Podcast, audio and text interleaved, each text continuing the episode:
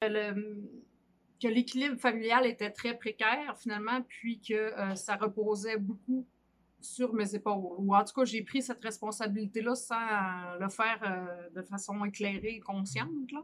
Mm-hmm. Donc, euh, je m'organisais pour faire ce que je pensais que les autres attendaient de moi j'avais l'impression, dans le fond, que c'était comme jamais suffisant. Donc, euh, j'étais constamment confrontée à l'échec de ne pas être assez bonne, euh, rapide, efficace. Euh. donc, ça, c'est. Tu sais, ça a été vraiment, vraiment sur mon enfance. Je m'attendais vraiment pas à une histoire comme ça.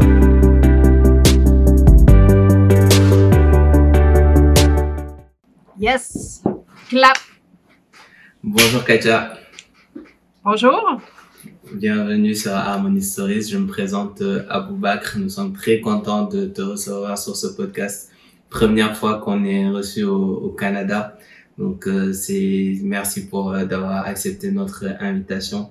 Une histoire que je connais un peu en te suivant sur les sur les réseaux sociaux, mais j'aimerais bien qu'on élabore et qu'on ait aussi ton point de vue, tes, tes leçons, tout ce que tu as pu traverser parce que on en retient quelqu'un de très fort mentalement et que de, de, de tout ce que tu as traversé, on pourra y revenir. Mais avant d'y arriver, euh, peux-tu te présenter aux personnes qui nous regardent et nous écoutent? Oui, ben euh, premièrement, merci de l'invitation. Puis ça me fait plaisir là, de, partager euh, mon histoire, mon vécu avec d'autres. Euh, puis euh, oui, ben si je me présente, euh, mon nom c'est Katia Bissonnette, j'ai 34 ans, j'habite au Saguenay, c'est une région au Québec depuis un peu plus de 10 ans. Donc, je me suis promenée beaucoup dans ma vie, mais là, ça fait quand même une bonne dizaine d'années que je suis à la même place, donc c'est plus stable ce côté-là. Commence toujours par une question un peu décalée de, de l'histoire de la personne, mais qui est quand même en, en raccord. Euh, j'aimerais te demander de toute ta vie, c'est quoi la leçon la plus valuable que tu as appris? De toute ma vie, euh, il y en aurait probablement beaucoup. Euh, par contre, une que j'ai vraiment écoutée, c'est de justement pas écouter la partie en dedans de moi qui doute. Mm-hmm. Tu sais que si euh, j'ai des intuitions, si j'ai des désirs, si j'ai des besoins, euh, des ressentis, ben c'est d'aller vers ça. Puis même si euh, il y a une partie de moi qui doute que que j'ai pas confiance en mes capacités ou peu importe, mais c'est d'oser le faire pareil. Tu sais, c'est oui ça ça peut me rendre vulnérable, mais en même temps c'est le seul moyen que j'ai eu pour pouvoir avancer. Et la vulnérabilité, c'est aussi quelque chose de, très important qui n'est pas forcément un, un défaut. Je pense qu'on pourra euh, y revenir. Euh, si on commence ton, ton histoire par le début, où est-ce que tu, tu grandis et quels sont un peu tes, les souvenirs que tu en gardes?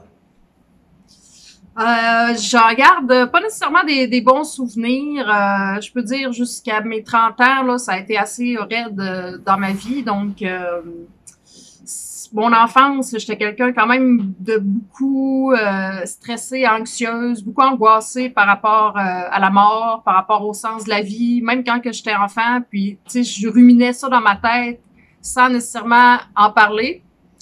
Donc, euh, je me sentais très seule. J'avais des, des, des tocs, des tocs, mais qui se fait dans comme en, plus mentalement. Donc, ça paraissait pas nécessairement. Euh, de, de, calcul, puis de, de, de, superstition, tout ça, tu sais, pour arriver un peu, j'imagine, à, à me sécuriser, mais en tout cas, ça n'a pas fonctionné vraiment. Là. Euh, fait que j'étais euh, j'étais anxieuse, je je me sentais pas en sécurité. Euh, j'aimais être seule, donc euh, pour moi, euh, d'aller vers les autres, je le faisais, puis tu sais, j'étais pas intimidée ni rien, mais je préférais être tout seul dans ma bulle, dans ma tête, donc c'est un peu ça, c'est un peu ça que j'en garde comme souvenir. C'était, je me sentais pas tellement à ma place chez moi à la maison. Mmh. J'avais l'impression que beaucoup de c'est que le, que l'équilibre familial était très précaire finalement, puis que euh, ça reposait beaucoup sur mes épaules. Ou en tout cas, j'ai pris cette responsabilité-là sans le faire euh, de façon éclairée et consciente. Là. Mm-hmm. Donc, euh, je m'organisais pour faire ce que je pensais que les autres attendaient de moi.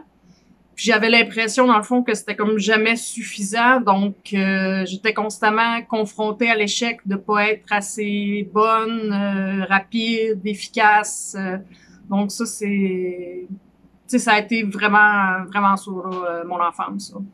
Et euh, quand à ce, à ce jeune âge, on est, on est déjà confronté à, à l'angoisse de la, de la mort et qu'on prend ces, ces, ces responsabilités-là, comment on, on, on cherche un, un échappatoire ou une parce que l'enfant a un besoin vital de plaisir on va dire de, de s'amuser d'exutoire comment toi tu c'était quoi ton exutoire à toi? Comment tu faisais pour un peu te un time off pour te libérer de, de, de cette réalité-là quotidienne?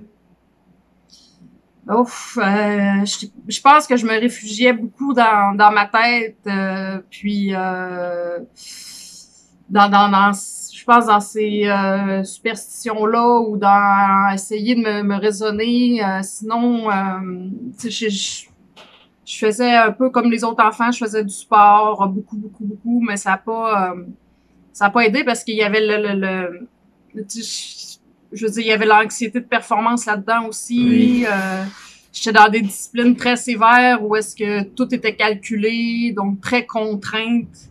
Euh, fait que c'était, euh, j'étais comme un comme un robot finalement, puis un robot qui est pas euh, qui est pas encore assez robot, tu sais. Fait que mm-hmm. il y avait comme une ligne d'arrivée qui arrivait jamais finalement.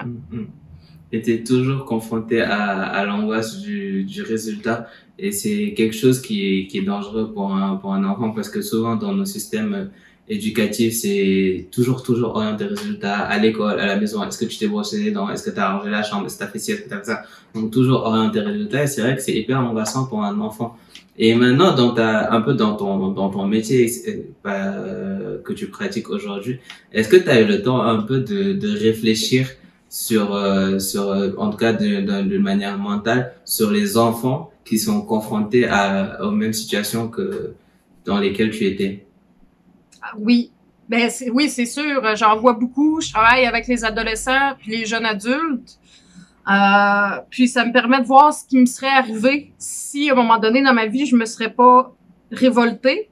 Tu sais, mm. c'est comme tu peux réagir en te soumettant, mais à un moment donné, tu peux aussi passer l'autre côté puis te, te, révolter. Fait que moi, à un moment donné, ça le fait, mais je vois des gens que ça le fait pas ou qui sont dans l'adolescence puis qui sont encore soumis. je trouve ça extrêmement triste parce que ces personnes-là euh, s'individualisent pas. Ils font, ils font, il faut que je fasse ça. Ça vient même pas de leur intérieur.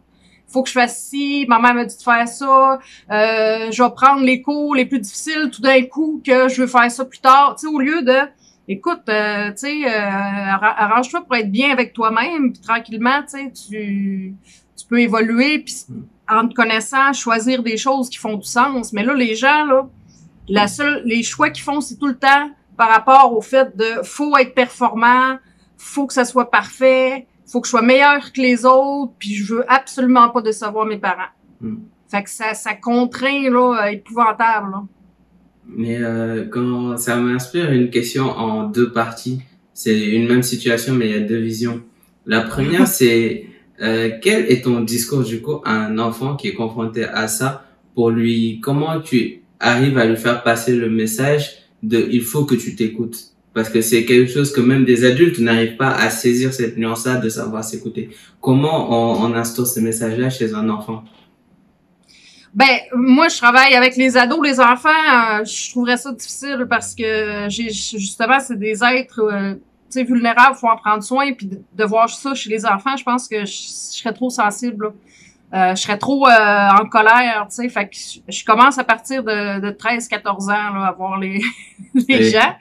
Mais euh, c'est de, c'est de ramener les, les choses à eux. Tu sais, les, les ados, cognitivement, sont assez développés pour faire des liens pour faire des liens avec qu'est-ce qu'ils ressentent, leurs mm-hmm. émotions, leur comportement, puis faire OK, mais c'est tu c'est ça que je veux vraiment, puis est-ce que ça en vaut la peine, mais de le ramener tout le temps à la personne, c'est qu'à un moment donné, ben ça prend son sens, puis euh, la personne peut s'affirmer tranquillement auprès de ses parents, auprès de ses parents, puis dire ben écoute, je, je comprends que vous voulez euh, mon bien, mais moi, je, même mettons si je suis bonne en mathématiques, c'est pas nécessairement ça, qui, qui m'intéresse, mais ça reste une option, mais j'aimerais mieux aller euh, en musique, par exemple. Mhm. Et euh, la deuxième partie du coup de, de cette de cette question, c'est côté parents.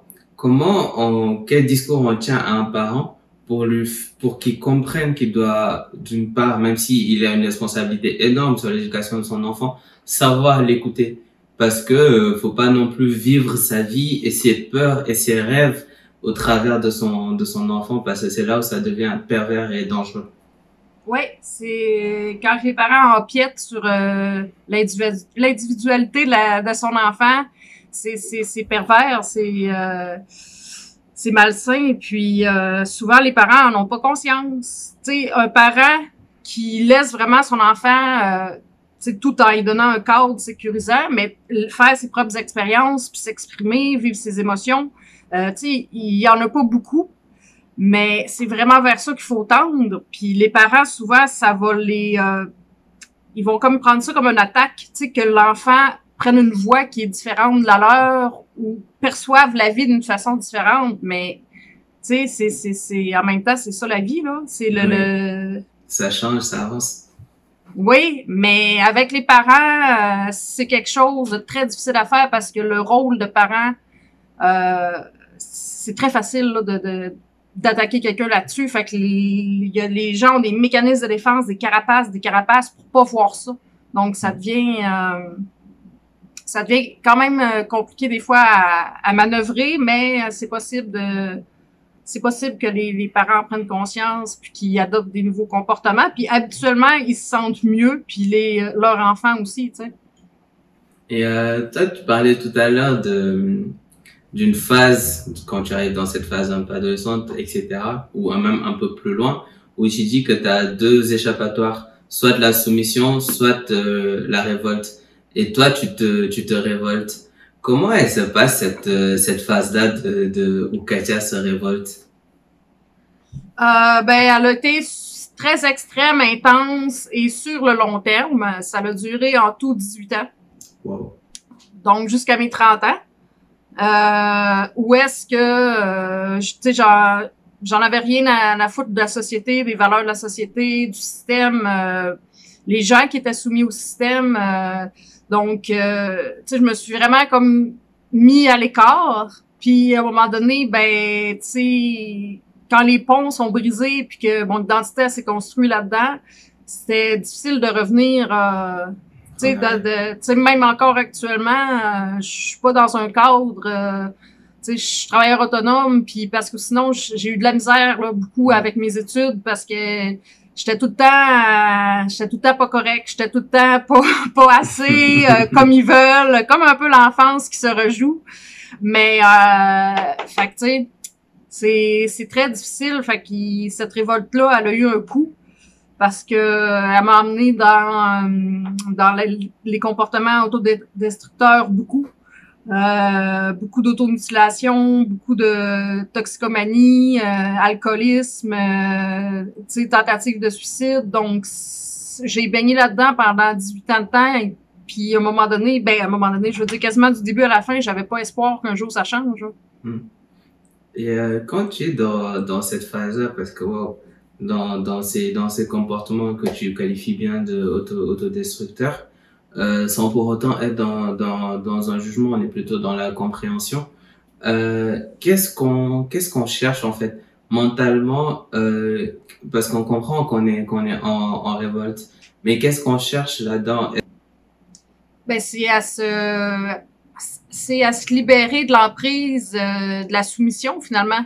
Tu sais, de dire wow stop, euh, je veux décider de, de ce que je fais de ma vie, mais le fait de se révolter, c'est quand même dépendant des autres. Mais tu sais, c'est de faire le contraire. Fait que c'est, c'est, c'est ça qui est un peu, euh, tu sais, qui est un peu euh, ironique.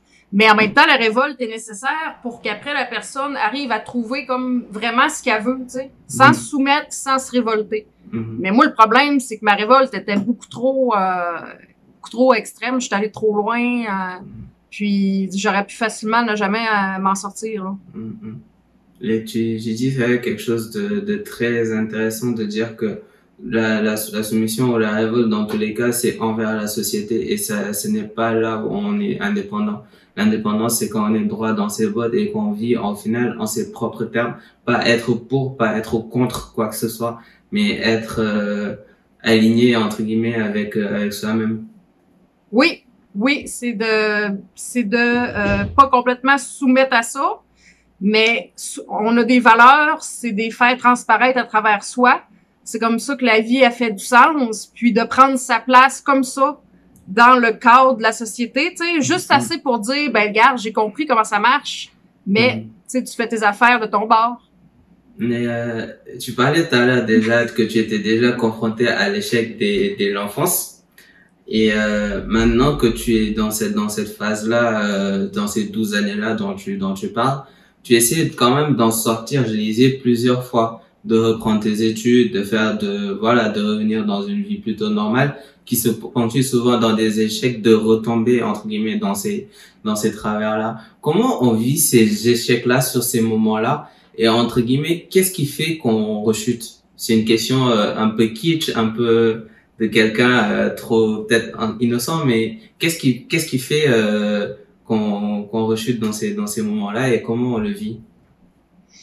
Ben il, peut y avoir plusieurs raisons. Euh, dans la période de 18 ans où est-ce que j'ai consommé, euh, déjà à, à 14 ans, 15 ans, je, faisais ma première euh, désintox. J'en ai fait quatre avant mes 20 ans. Fait que j'ai combattu tout le temps. Je, je l'ai su pratiquement tout de suite que j'avais un problème de consommation. Mm J'ai commencé à caler du fort tout seul le matin à 8 heures. Fait que quand tu commences ton adolescence comme ça, là, c'est ça se dirige euh, pas mal euh, vers quelque chose euh, d'assez rock'n'roll, là, tu sais. fait que j'avais cette conscience-là, une partie de moi qui savait, tu sais, que... Mais le, le, le, le, mes problèmes psychologiques, j'avais peur des gens, phobie sociale, j'avais des tocs, tout ça, ça faisait en sorte que je me sentais pas, j'avais pas de confiance puis j'avais pas d'estime.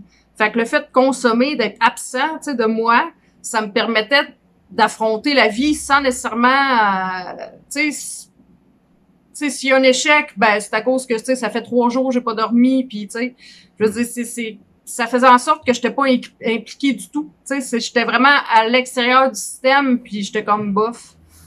Puis quand j'essayais d'embarquer dans le cadre, ben c'était pas long que que, que j'en sortais rapidement parce que là euh, c'était pas euh, je ça fitait pas pantoute mais euh, qu'est-ce qui faisait que je rechutais, c'était euh, le fait que je me jugeais sévèrement, je trouvais je méritais pas de vivre, que de toute façon j'en valais pas la peine. Tu sais, c'est en ayant des croyances comme ça, bien ancrées, euh, qui fait qu'à un moment donné, tu dis bof, pourquoi que pourquoi je me forcerais? Puis tu sais, mais les tocs que j'avais, les obsessions, compulsions, les obsessions, c'était beaucoup par rapport à la consommation, donc euh, si je n'étais pas en train de consommer, je pensais à quand je vais consommer.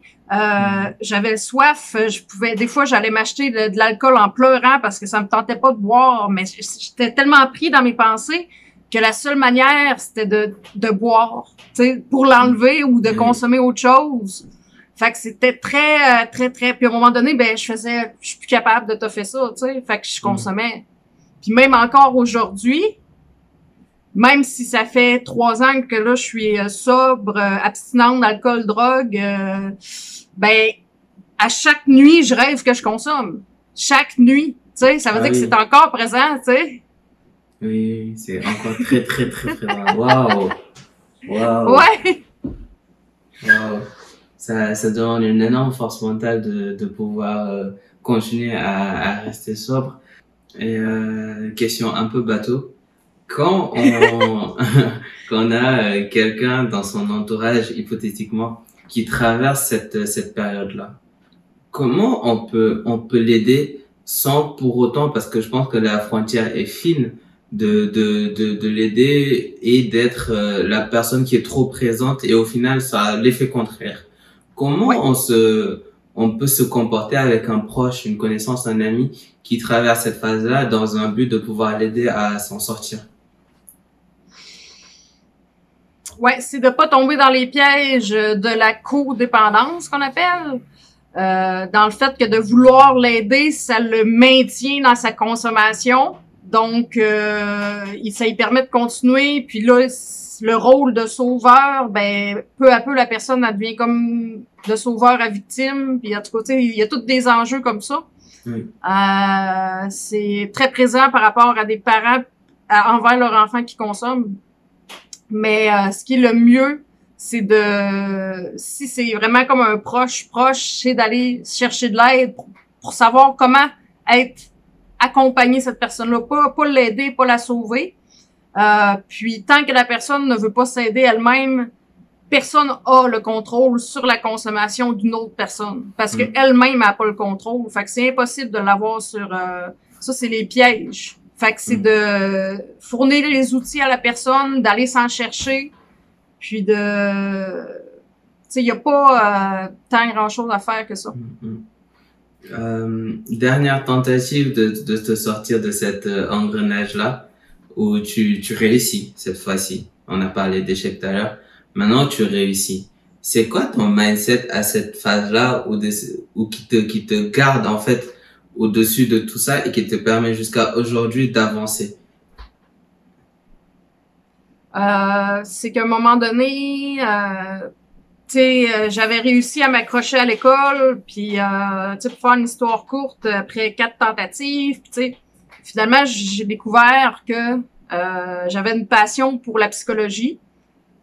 Surtout parce que je comprenais rien vraiment euh, au monde. Puis là, j'étais comme surtout la psychologie sociale. Là, c'est, pour moi, c'était euh, des réponses, des réponses, comment ça fonctionne. Puis en tout cas, puis à un moment donné, ben tu j'avais rien pendant toutes mes études qui ont quand même duré pendant dix ans à l'université. Fait que tu je vivais vraiment euh, sous le seuil de la pauvreté. Puis tu mon argent, j'apprenais pour consommer. Fait que ça a été rushant tout le long là.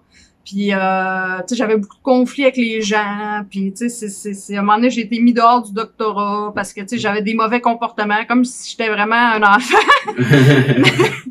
C'était le bordel, mais tu sais, c'est que j'étais tout le temps en mode survie, survie, survie, un jour à la fois. Euh, tu sais, je déménageais tout le temps, c'était l'instabilité totale. Puis à un moment donné, j'ai commencé à travailler à une place euh, en tant que doctorante en psychologie. Donc, je finissais mon doctorat avec un permis temporaire, je pouvais comme faire le travail d'un psychologue tout en étant supervisé.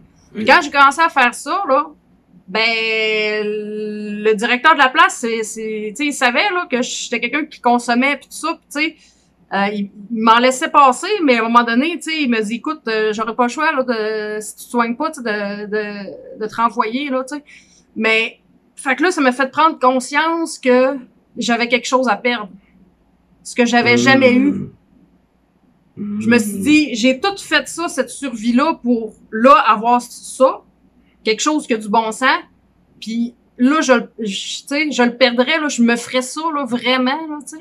Fait que c'est là que j'ai commencé, là, quatre ans, à encore essayer d'arrêter de consommer. De consommer, ça a pris quelques... j'ai eu quelques rechutes, mais là, ça fait vraiment plus que, tu sais, un bon trois ans que j'en ai pas eu, puis que, tu sais, ça va bien. Puis le, le, le aussi, c'est qu'à travers ça, je me suis construit tranquillement une vie que j'ai pas le goût de fuir. Oui. La réalité que j'ai construite, elle me convient parfaitement. C'est au-delà de mes attentes. Euh, puis tu sais, pourquoi que pourquoi que je serais euh, dans un autre monde, sur une autre planète, à triper tout seul, non, tu sais. Très très très fort ce que tu, tu viens de dire. Déjà le fait de d'avoir quelque chose à perdre qui, qui, qui, qui te motive, mais aussi que tu aies réussi justement à construire une vie qui te, qui te convienne et que du coup maintenant tu n'as plus besoin de, de, de, de fuir, c'est, c'est très très très fort. Et j'avais entendu, je t'avais lu que tu écrivais quelque chose comme euh, cacher la souffrance, ça produit plus que plus de souffrance. C'est pas euh, la, la solution et je trouvais ça très très puissant. Et euh, c'est, c'est quelque chose qui m'avait qui m'avait énormément euh, inspiré. Il disait que la, la meilleure place au final dans un dans un dans une tornade, c'est au milieu. Sinon, euh, ça va dans, dans tous les sens. Donc, faut pouvoir affronter ça. Et c'est c'est très fort comme phrase d'avoir justement réussi à, à construire tout ça. Et maintenant, nouvelle vie. Nouvelle vie dont tu dont tu parles là que tu as réussi à construire. Euh, comment elle se comment elle se passe cette euh, aujourd'hui ce métier de, de psychologue mais aussi de de conférencière, on va dire que tu partages beaucoup tes tes, tes expériences. Comment elle se passe cette cette vie là aujourd'hui? Elle se passe euh, de mieux en mieux, de mieux en mieux. Euh, dans les premiers temps que j'ai arrêté de consommer puis que je sais, j'ai été chercher de l'aide, euh, psychologue, travailleur social, bref, tu sais, encore actuellement, j'ai cette aide-là, je m'entoure de bonnes personnes puis de, de professionnels, puis tu faut pas hésiter à le faire. Mais quand j'ai commencé à bien aller, pour moi, c'était, euh, tu sais, j'avais comme, j'avais plus d'obsession. Oui. Là, je, je, je paniquais parce que j'étais comme, hey, à quoi que je vais penser? Tu sais, j'étais comme, euh, comme libérée de ça, là. J'étais comme, Oui. fait que ça, m'a ouvert poids. sur, ben oui, mais aussi un, un angoisse parce que ça m'était pas arrivé. De- Je connaissais pas ça, fait que ça m'a ouvert sur plein de possibilités. Puis l'enthousiasme que j'avais devant ces possibilités-là, ben ça a fait en sorte que euh, j'ai créé quelque chose qui me ressemble vraiment.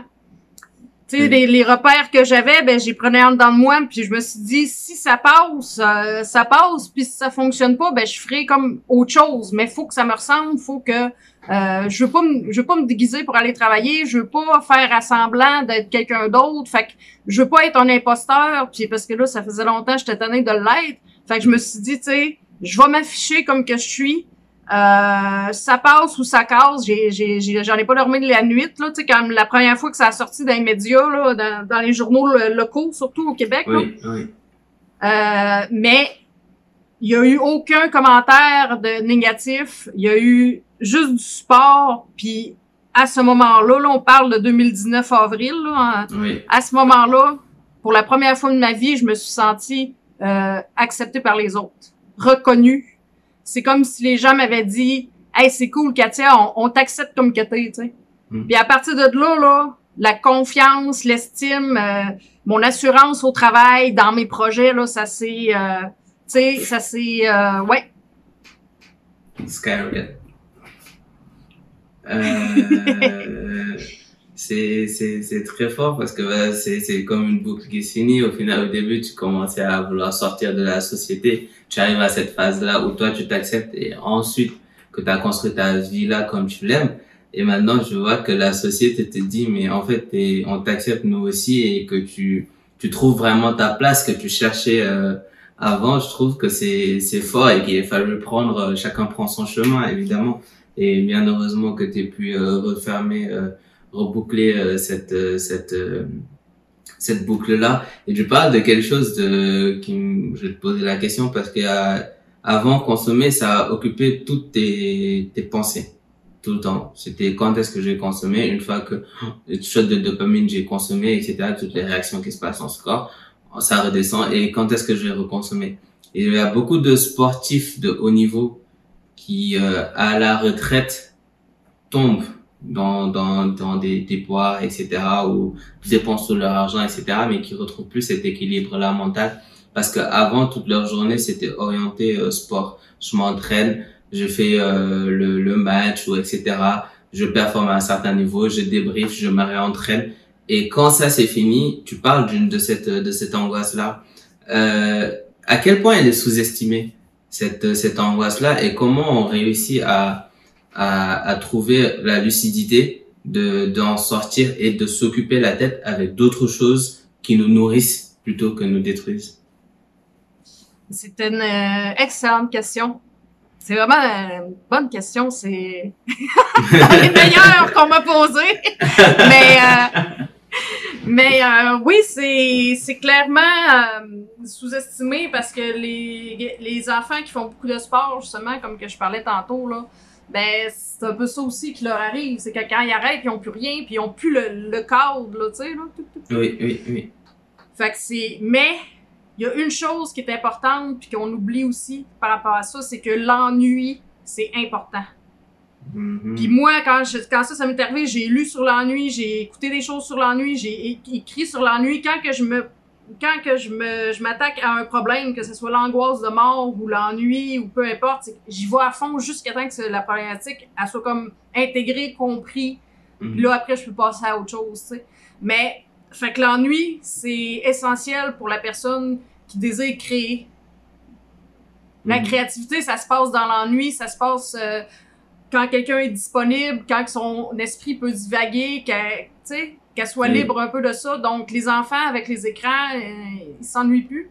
Mhm. Dès qu'ils ont 5 secondes, ils vont prendre un écran. Donc, la créativité, l'imagination, l'imaginaire, tout ça, c'est très, c'est en péril là, euh, chez les Mhm. enfants.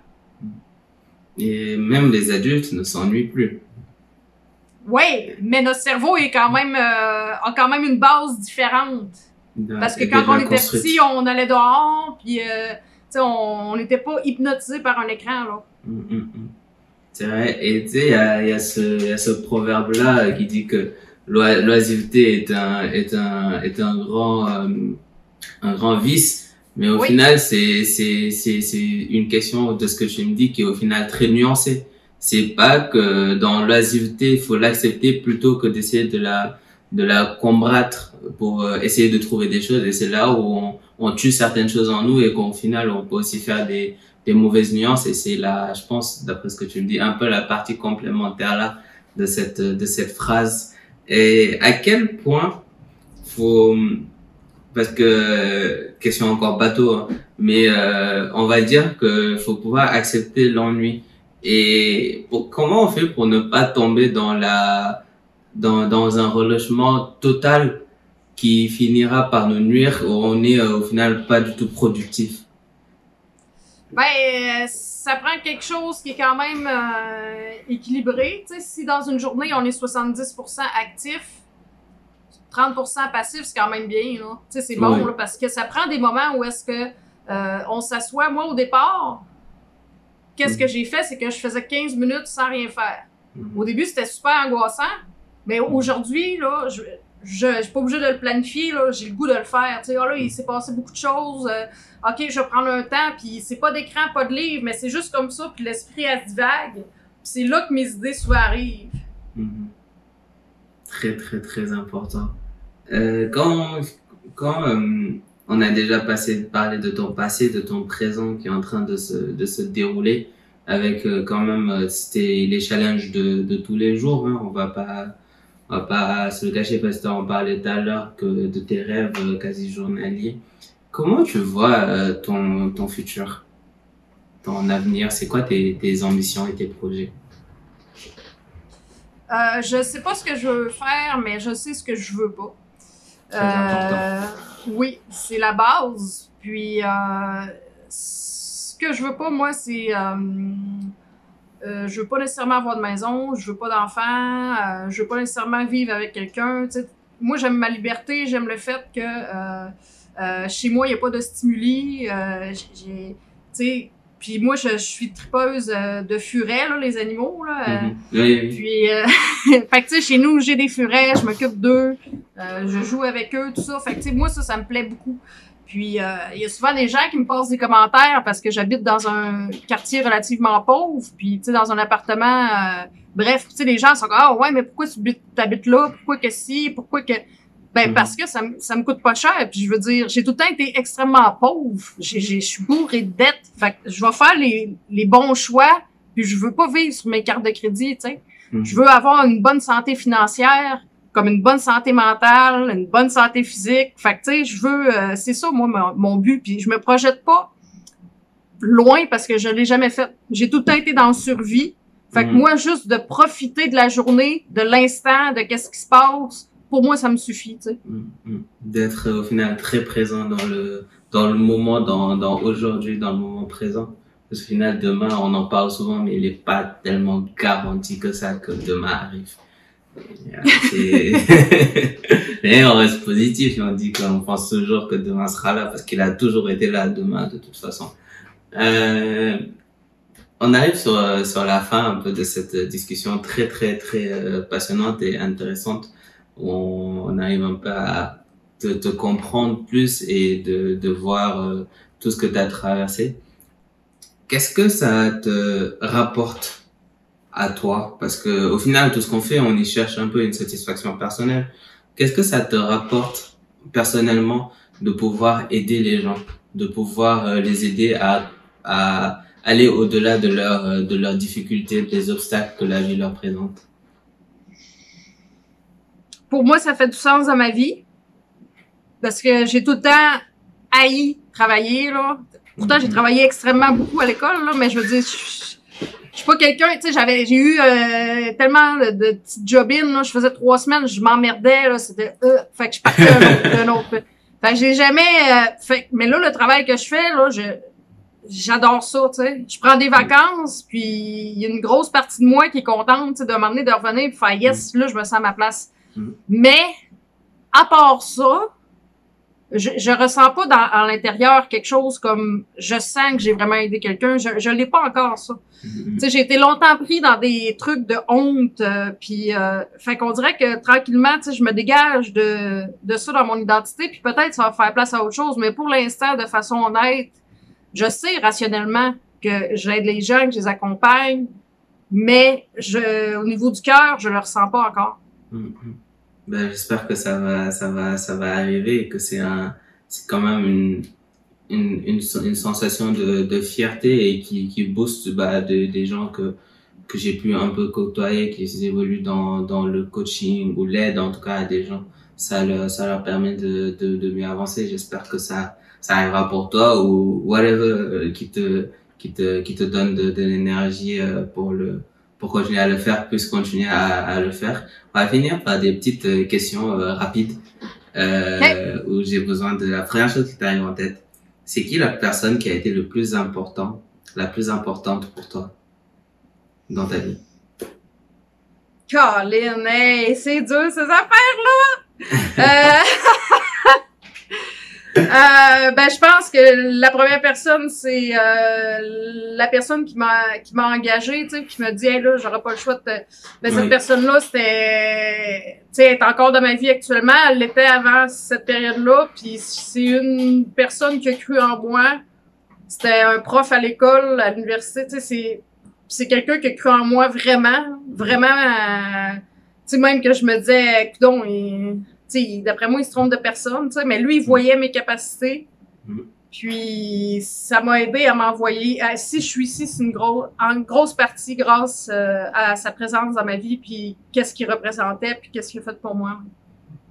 Et c'est important de, de croiser ces gens-là qui nous voient plus grands que ce qu'on est et plus grands que ce que nous on, on se on se voit.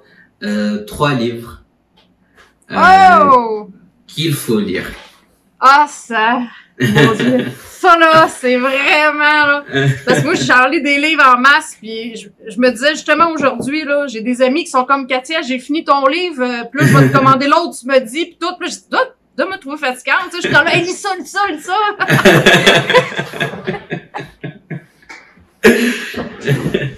Mais, euh, dans les derniers temps, disons ça comme ça. Ben le livre extra, c'est euh, le livre de Victor Frankl, euh, découvrir euh, un sens à sa vie avec la logothérapie. C'est l'histoire d'un psychiatre, Victor Frankl, qui a fait les camps de concentration comme comme déporté, mais il était psychiatre, fait qu'il a fait une analyse de ça, puis il a basé une théorie là-dessus, mm-hmm. qui est qui est la logothérapie. Donc c'est c'est un petit livre, il raconte son histoire, c'est excellent donc ça, c'est les gens qui manquent de sens dans leur vie, ben c'est vraiment c'est vraiment une bonne base. Mm. Euh, dans les euh, coups de cœur aussi, c'est euh, celui le livre de Mark Manson qui est l'art subtil de s'en foutre. Donc lui, c'est un gars quand même no name qui a écrit ça.